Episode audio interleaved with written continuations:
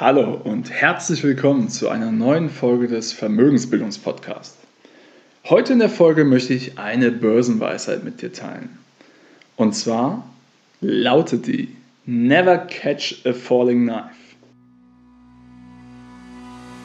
Du willst als Frau mehr aus deinem Geld machen und endlich eigenständig selbstsichere Finanzentscheidungen treffen, damit du die Freiheit hast, dein Leben so zu gestalten, wie du es dir wünschst? Dann bist du hier genau richtig. Herzlich willkommen beim Vermögensbildungspodcast. Mein Name ist Florian Winkenbach. Ich bin erfahrener Finanzexperte und unabhängiger Finanzcoach für Frauen. In diesem Podcast erhältst du umfangreiches Expertenwissen und viele wertvolle Tipps für das richtige Mindset, um finanziell erfolgreich zu werden, kostspielige Fehler zu vermeiden und von echten Erfahrungen direkt aus der Praxis zu profitieren. Ich wünsche dir jetzt ganz viel Spaß beim Zuhören, Lernen und Umsetzen.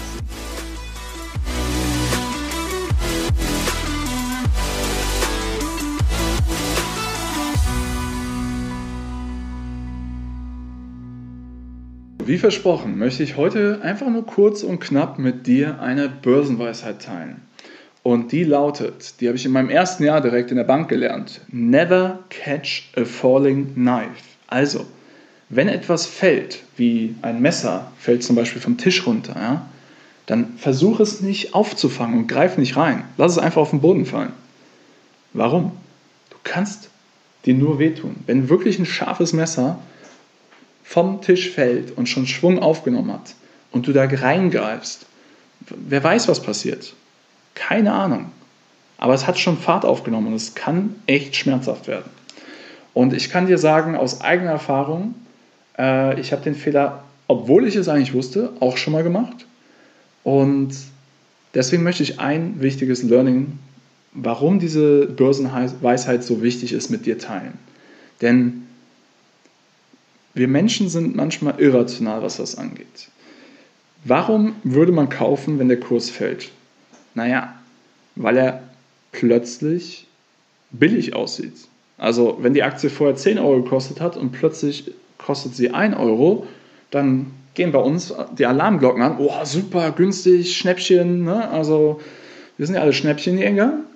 Ähm, doch die Frage ist ja, was ist der Wert der Aktie? Und nur auf das Preisschild zu schauen, bringt überhaupt nichts. Überleg mal, im echten Leben würdest du doch jetzt auch nicht, ja, sagen wir, du willst ein neues Auto kaufen, also einen Gebrauchtwagen. Und im Bekanntenkreis gibt es jemand oder vielleicht auch irgendwo bei eBay Kleinanzeigen oder so hast du jemanden gefunden, der ein Auto verkaufen will. Boah, und das Auto, ja, kleine schäbige Kutsche, nichts Dolles, aber es reicht, um von A nach B zu kommen. Und da steht, das Auto kostet dich 200 Euro. So, jetzt könnte man sagen, ja, 200 Euro für ein Auto ist doch super billig. Okay. Aber 200 Euro für eine Schrottlaube, die morgen nicht mehr durch den TÜV kommt und damit effektiv wertlos ist, außer du investierst nochmal 3, 4, 5.000 Euro in Reparaturen, bringt dich gar nicht weiter. Denn es ist dann richtig teuer. Und wenn du aber im Verhältnis dann siehst, du kriegst ein Auto für 2000 Euro gebraucht, was durch den TÜV kommt, keine Probleme hat und die nächsten zwei, drei Jahre noch gut fahren wird, welches Auto ist plötzlich billiger? Das für 2000 Euro oder das für 200 Euro, wo du halt ja, noch Tausende von Euros investieren musst, um es wieder fahrtauglich zu machen? Und genauso ist es an der Börse.